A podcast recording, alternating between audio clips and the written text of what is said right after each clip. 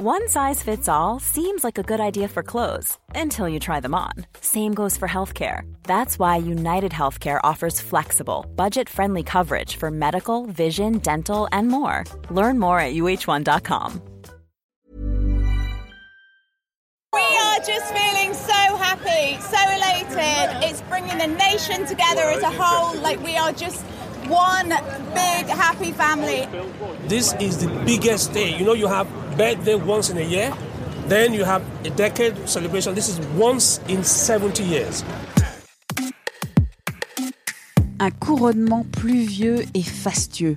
Le roi Charles III et la reine Camilla ont été couronnés le 6 mai 2023 à l'abbaye de Westminster à Londres, huit mois après la mort d'Élisabeth II une cérémonie religieuse, des diamants, de l'hermine, des festivités estimées entre 57 et 114 millions d'euros, largement payées par le contribuable, alors que le Royaume-Uni vit une crise sociale, l'inflation dépassant toujours les 10% et a entraîné depuis un an des mouvements sociaux pour des augmentations de salaire pour raconter ce couronnement, ces festivités, le ressenti des Britanniques vis-à-vis de la monarchie, cet événement extraordinaire par rapport à leur quotidien, Mathilde Cousin, journaliste à 20 minutes, a été envoyée spéciale en Angleterre entre le 4 et le 7 mai.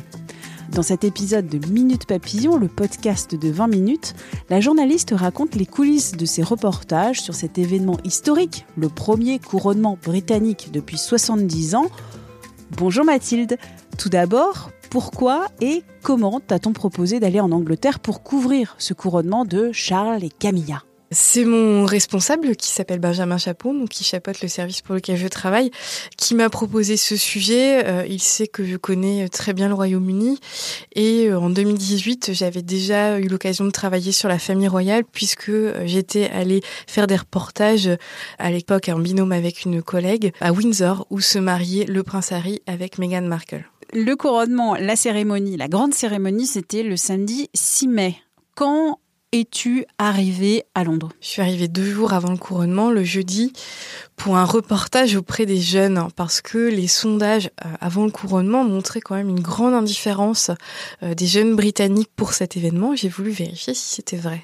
Et alors la réponse? Effectivement, la plupart des jeunes que j'ai croisés étaient vraiment indifférents par rapport à cet événement et de manière générale à la famille royale, même si en creusant un petit peu, on se rend compte que bien sûr, euh, euh, les péripéties avec Harry, ils avaient quand même un petit peu entendu parler de tout cela et ils l'avaient un peu suivi, même si des fois ils le reconnaissaient qu'à demi-mot. Mais tout de même, on ne sentait pas quand même un grand enthousiasme, à part chez un jeune que j'ai rencontré qui était en train de discuter avec une amie qui, lui, voulait vraiment même aller sur le mall, voir euh, le jour euh, du couronnement. Donc le mall, c'est l'avenue qui relie Buckingham Palace et qui va en direction de la baie de Westminster où ont été couronnés Charles et Camilla. Donc il voulait aller là-bas pour avoir l'espoir d'apercevoir euh, donc le nouveau roi et la reine.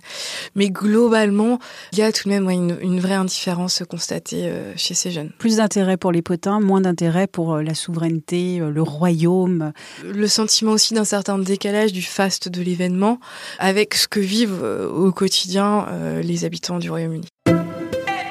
Le vendredi, qu'est-ce que tu as fait Le vendredi, j'ai quitté Londres, je suis allée à Axminster, qui est une petite ville du sud de l'Angleterre d'environ 8000 habitants. Et Axminster, c'est intéressant parce que l'Angleterre, par rapport à l'Écosse, par exemple, c'est traditionnellement plus favorable à la famille royale, à la monarchie. Et il y avait un débat en fait au Royaume-Uni, alors il a été assez marqué en Écosse, beaucoup moins en Angleterre, sur le financement de l'événement du week-end royal parce que les festivités ont duré trois jours. Et euh, au lendemain du couronnement, donc le dimanche ou le lundi, qui était férié en Grande-Bretagne, les Britanniques étaient amenés à se réunir avec des voisins, des amis, et à faire des fêtes, des banquets de rue. Des pique-niques. Et des pique-niques. Certaines structures locales, on va dire euh, à très gros traits l'équivalent de nos municipalités, étaient euh, amenées à financer par des petites subventions ces événements. On est dans la chaîne nourriture, location de structures gonflables pour les enfants, des choses comme ça. Donc en Angleterre, c'est passé euh, très bien dans plein de, plein de structures. On dit OK, on va débloquer des petits fonds, même si euh, nos finances sont plutôt euh, compliquées en ce moment avec l'inflation que connaît le Royaume-Uni. Et à Axminster, ce qui est étonnant, c'est que la municipalité justement a annoncé dès février qu'ils ne débloqueraient pas de fonds pour ça. En fait, ils ont décidé de ne pas donner de fonds parce que justement en raison du coût de l'inflation, qu'ils souhaitaient allouer l'argent à d'autres choses. D'ailleurs, la piscine là-bas est gérée par une association qui a demandé aussi des fonds et euh, la municipalité a aussi refusé. Et en me promenant dans cette petite ville de 8000 habitants et en parlant avec les habitants, euh, en fait, on se rend compte qu'ils avaient aussi envie de fêter. D'ailleurs, le dimanche, il y avait une association, le Rotary local, qui organisait euh, une fête. La petite église était toute pimpante puisque là-bas, c'est aussi une cérémonie religieuse, le couronnement. Donc, il fallait pas dire ça comme un sentiment anti-monarchique, mais plutôt comme un reflet, en fait, de ce que vit le Royaume-Uni au quotidien. Passons au jour du samedi 6 mai, jour du couronnement. Comment ça s'est passé cette journée pour toi? Elle a commencé par une revue de presse en vidéo de ce que disaient euh, les titres euh, ce matin-là. Alors forcément, la presse britannique a mis le paquet, comme on peut l'imaginer. Ensuite, euh, je suis donc dans le centre de Londres et mon objectif, en fait, est d'aller devant un des écrans géants, parce qu'il y en a eu six installés dans le centre de Londres. Et dans le métro, ce qui est très remarquable, c'est que le chauffeur fait des annonces, le conducteur du métro, en disant ces deux endroits, donc St James Park et Queen Park, qui sont les plus proches de Buckingham Palace, où étaient installés deux écrans géants, sont déjà complet. Redirigez plutôt vous vers un autre parc qui s'appelle Hyde Park, qui est beaucoup plus grand, mais qui est aussi à proximité de Buckingham Palace, où étaient installés quatre écrans géants. Donc c'est ce que je fais. Et à la sortie du métro, ce qui est aussi très remarquable, c'est qu'il y avait euh, toute une foule de personnes pour vous diriger euh, vers le bon endroit. J'ai quand même dû marcher, je pense, euh, au moins 20 ou 30 minutes pour rejoindre le lieu de visionnage depuis le métro. Tout était très bien organisé. Parce que tu ne pouvais pas aller dans l'abbaye où il y a eu le couronnement. Bien sûr, non, non. L'abbaye était, euh, d'ailleurs, même tout le secteur autour de l'abbaye était bouclé. Et dans l'abbaye, ce n'était que euh, les personnes, les 2000 personnes qui étaient invitées euh, pour la cérémonie. Est-ce que quand tu étais donc à Hyde Park, tu avais d'autres journalistes comme toi qui ont vécu ce moment du couronnement de Charles et Camilla devant des écrans? Oui, il y avait des équipes de la télévision, notamment de télévision espagnole, qui étaient présentes. Qu'est-ce que tu as fait pendant euh, cette cérémonie qui a duré deux heures? Un petit peu plus de deux heures. Eh bien, en fait, c'était sur un écran géant, euh, dans une sur une grande pelouse, et en fait, il pleuvait des trombes d'eau. La tenue du jour, clairement, c'était euh, parapluie, kawaii. Voilà, les gens avaient tous sorti un petit peu ces, ces grosses tenues de, de pluie et toi, tu étais alors en, train de faire un live tweet, de voilà, envoyer des tweets J'envoyais des tweets avec des photos, des vidéos de l'ambiance, par exemple. Un moment quand justement le prince Harry est arrivé à l'écran, on l'a vu rentrer dans la Bible, il y avait quelques, il avait quelques huées dans la foule, voilà, il n'avait pas que des fans. Ensuite, euh, je suis aussi allée voir les gens en fait qui étaient présents, euh, rencontrer donc beaucoup de Britanniques qui étaient venus en famille, certains d'assez loin, d'ailleurs du nord de l'Angleterre, qui étaient d'ailleurs profité pour faire un week-end à Londres, pour découvrir Londres en famille ou entre amis. Il y avait aussi quelques touristes étrangers qui étaient là. Après cette journée de reportage pour notre site internet, comment ça s'est passé ensuite pour toi? J'ai écrit mon reportage et après je suis restée le dimanche matin parce que j'ai fait la revue de presse en vidéo de la presse britannique. Et ce qui était intéressant à noter ce dimanche, c'est que le jour du couronnement, il y a eu des manifestants euh, qui réclamaient la fin de la monarchie, qui protestaient, euh, qui affichaient des pancartes. Et certains d'entre eux d'ailleurs ont été euh, arrêtés.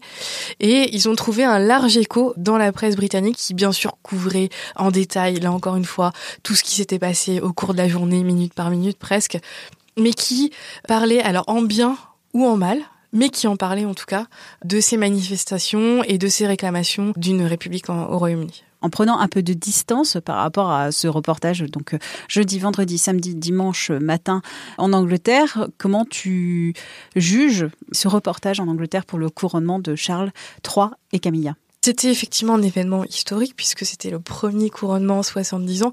Et ce qui était intéressant aussi, c'est de noter comment la Grande-Bretagne allait réagir à ce premier événement historique sans la reine, puisqu'il y avait euh, un attachement à la figure de la reine, puisque la plupart des Britanniques n'avaient connu qu'elle, alors que l'attachement à la figure de Charles ou de Camilla est quand même moins évidente. Et toi, en tant que euh, journaliste, repartir en Angleterre, parce que tu l'avais déjà fait en 2018, c'était sympa, c'était... C'était super.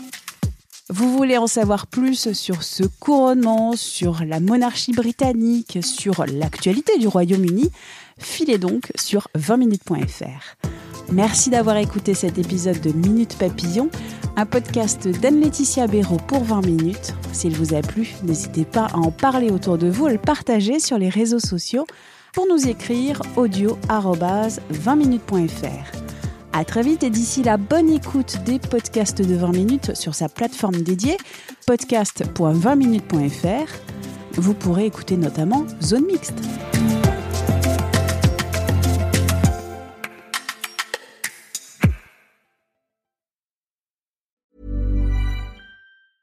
Small details are big surfaces. Tight corners are odd shapes.